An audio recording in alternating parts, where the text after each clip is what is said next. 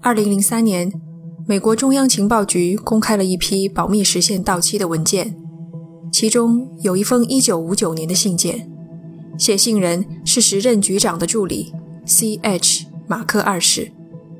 出于某些未知的原因，信件内容虽然解密了，但是收信人的名字却用白条盖住，仍然处于保密的状态。看来中央情报局不愿意公开收信人的身份，只能从马克的语气来推测，收信人一定是某个他敬仰的人物。信中，马克开门见山地说：“我去年曾经给您写过一封信。”提到了公海上船只失踪和船员神秘消失的事件。最近我又了解到了一个新的情况，我非常想听一听您对这件事的看法。您认为这牵扯到了某种未知的东西吗？在这里，马克还特别用引号标出“某种未知的东西”几个单词。接下来，他简要地叙述了一遍事情的经过，并总结道：“我认为。”发生在这艘船上的事情，是解开飞机失踪之谜和许多海洋未解之谜的钥匙。神秘莫测的大海，到底隐藏了什么骇人的秘密？这艘船，或许就是答案。这艘船的名字叫做 S.S. Orang Medan，棉兰人号。这里是奇谈第二十八期，海上坟墓。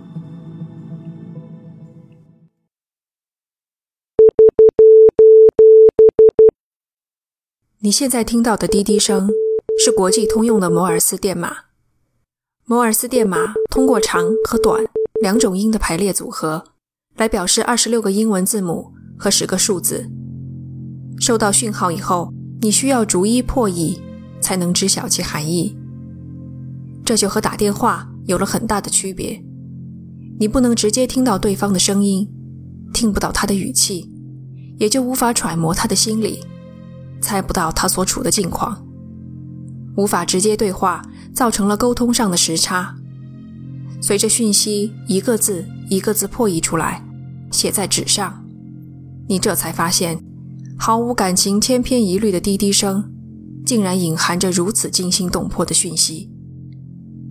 顺带提一句，先前那段摩尔斯电码，翻译出来是 SOS。一九四七年六月，马六甲海峡，这天的天气条件良好，天空晴朗无云，太阳高照，不是一个发生恐怖事件的好日子。在忙忙碌碌穿梭往来的船只中，有两艘美国籍货船，一艘叫做巴尔的摩城号，一艘叫做银星号。我们会从他们讲起，是因为两艘船都收到了一段神秘的 SOS 求救信号。报务员将电码翻译出来，等看到内容，一秒也不敢耽搁，马上报告给了船长。这条电码分成了两部分，第一部分是 SOS 求救信号，短暂的空白后是几个断断续续的句子。为了尽可能还原讯息，我在这里将原文中的省略号也给大家读出来：SOS，SOS。空白，省略号。所有的长官，包括船长，已死，躺在海图室和剑桥内，省略号。船员可能全部死亡，省略号。这样一段令人心惊的讯息过后，是一小段无法破译的乱码。紧跟着是第二部分，这部分只有短短两个词语：我死了。讯息到此结束，电报机随即陷入了沉寂，再也没有收到任何信号。整条求救信号没有透露船只的名字和所在的方位。不过那并不要紧，两艘美国船通过英国和荷兰的监听站，大致画出了事故船只所在的范围，并从监听站那里得知，凭过往信号判断，预示船只很有可能是一艘荷兰籍的货船“棉兰人号”。两艘船中，银星号距离事发地更近，搜救的任务便落在了他的身上。银星号全速赶往事发地。几个小时后，他们果然在海面上看到一艘中型货船。船的烟囱没有浓烟升起，船尾没有前进时劈开的波浪，整艘船就这样漫无目的的在海上漂流着，好像肉身刚死的灵魂茫然无措的徘徊原地。黑色的船身上，褪了色的白漆写着船名：S.S. Orang Madan 棉兰人号。银星号按照规矩拉响汽笛，挥舞信号旗，发射信号弹。一系列工作做下来，棉兰人号没有任何回应，船上看不到半个人影，始终是一片死寂。银星号船长随即命令组织搜救小队登船一探究竟。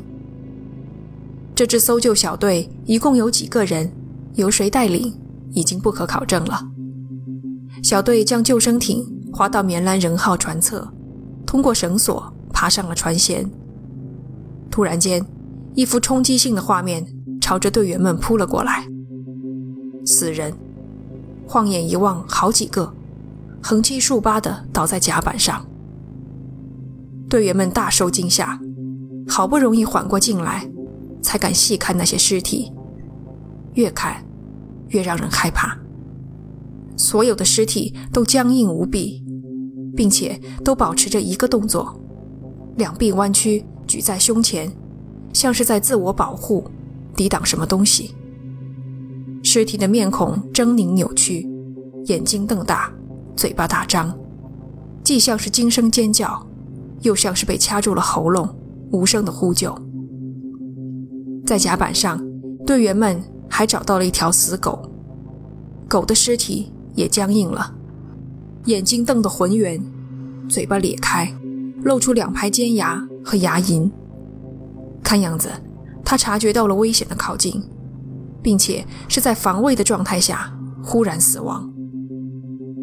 眼前的景象让队员们心中渐生不安，总觉得有哪里不对劲，可就是说不上来。求救信号里说还有人在海图市和剑桥内。他们便分头前往查看。门一打开，一股阴森的冷风擦着脖子闪了出去。队员们开始以为是自己的错觉，可是抬头一看，墙上的温度计居然只有四度，可外面明明是艳阳高照。队员们一声不响地走着，转过一个弯，绕过一张台子。总会被忽然出现的尸体吓得心脏狂跳。这里的尸体和外面的一样，僵硬无比，两臂弯曲，都做出反抗状。队员们不敢再细看那些扭曲的脸庞了，总感觉他们瞪着自己的身后，就好像有什么东西躲在后面一样。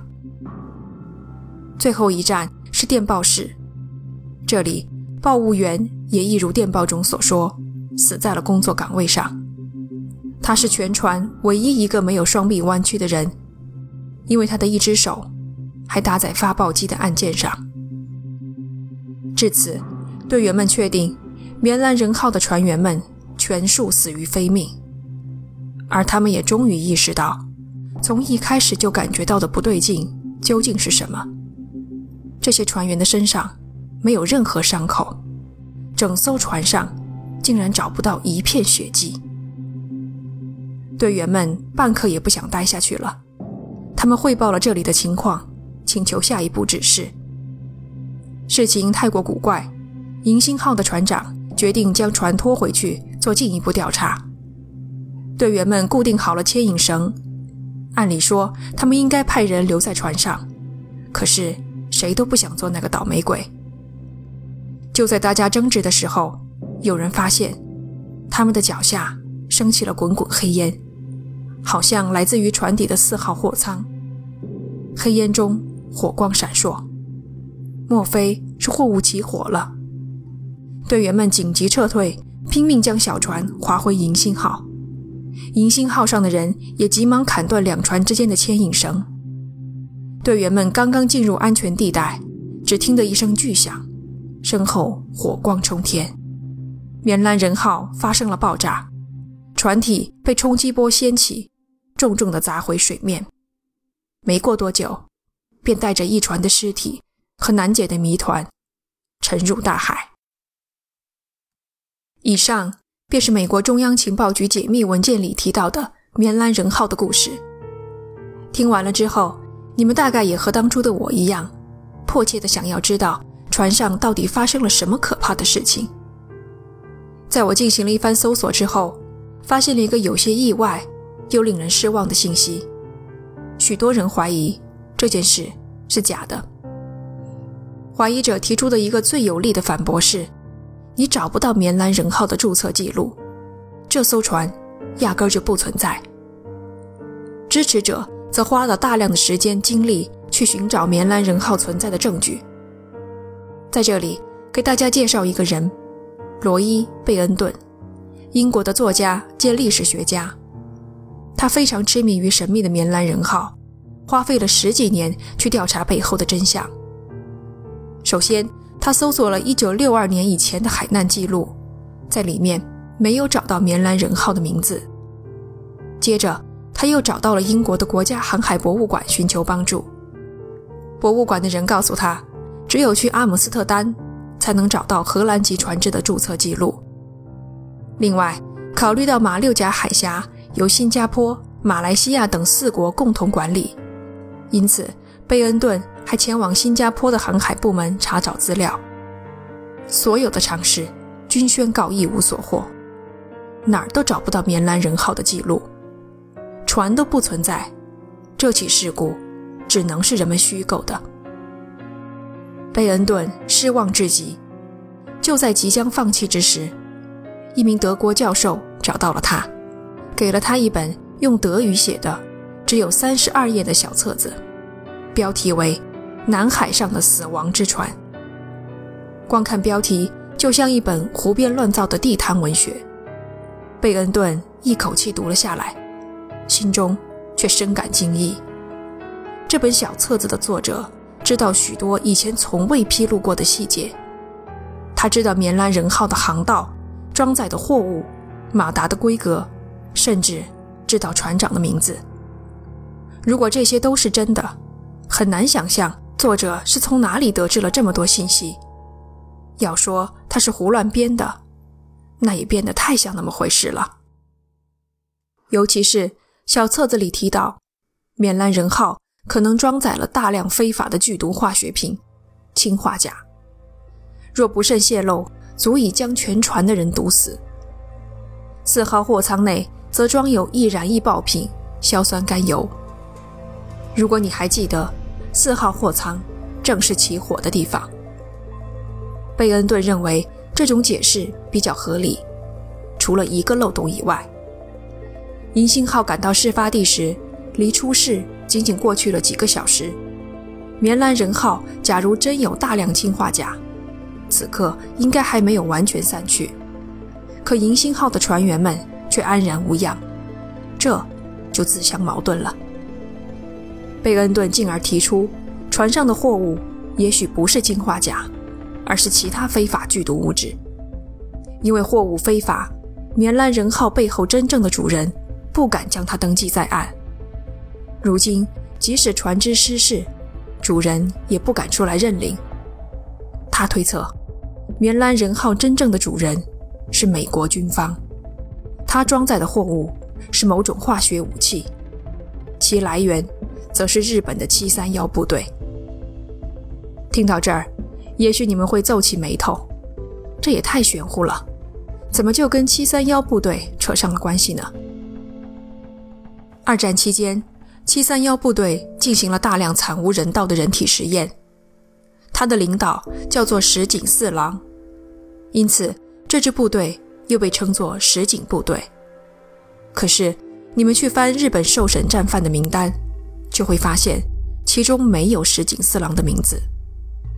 远东国际军事法庭只接到了一次关于七三幺部队的动议，还是中国检察官的一名助手提出来的。庭长因为证据不足而将其驳回。这并不是一个疏漏，实际情况是，石井四郎以及一批七三幺部队的日本科学家都被美国的麦克阿瑟将军亲自点名，免于起诉，获得豁免。交换条件是，他们必须交出人体实验的数据和制造的化学武器。注意，这一切都是秘密进行的。美国军方垂涎于这些不道德的实验数据，又不想与其他战胜国分享，尤其是苏联。七三幺部队呢，又害怕落入苏联的手中。两方一拍即合，战犯自由了，数据和武器则交给美国。如果要秘密移送生化武器，不让盟国知晓的话，有什么比一艘普普通通、不引人注意的民用货船还要合适的呢？怎么样？现在你还觉得玄乎吗？缅兰人号就算真的存在，它的记录也会被美国军方抹掉。事发后，银星号的船员们也被命令闭上嘴巴。难怪这么多年没有一个船员出来接受采访。世界各地的报纸再怎么挖掘，也只能捕风捉影。只不过世上没有不透风的墙，军方捂得再严，总会有那么一丁点消息走漏出来。一九五四年五月，隶属于美国军队的美国海岸警卫队出版了一本刊物，这可不是胡编乱造的地摊文学了，他专门教航海人员如何预防灾难。处理事故。书中提到了棉兰人号发生的事故，大体上和我们现在听到的版本并无二致，只有一个细微的不同之处。他提到，搜救队员们看到的尸体全部面朝着太阳，这是以往的版本里从没有提到过的细节。从此，这一版本成了通行的版本，被广为传播。五年后。故事更是传到了中央情报局局长助理的耳朵里。我不认为美国海岸警卫队会无端编出这么一个细节。有没有可能，他们并不知道运输生化武器的内幕，只是按照职责依法处理涉及本国船只的海难？他们询问了银星号的船员，很快，上级介入，接手所有的调查，相关人员通通晋升。只有尸体面朝太阳这个细节，侥幸逃过了审查，出现在公众眼前。越说越像真的了。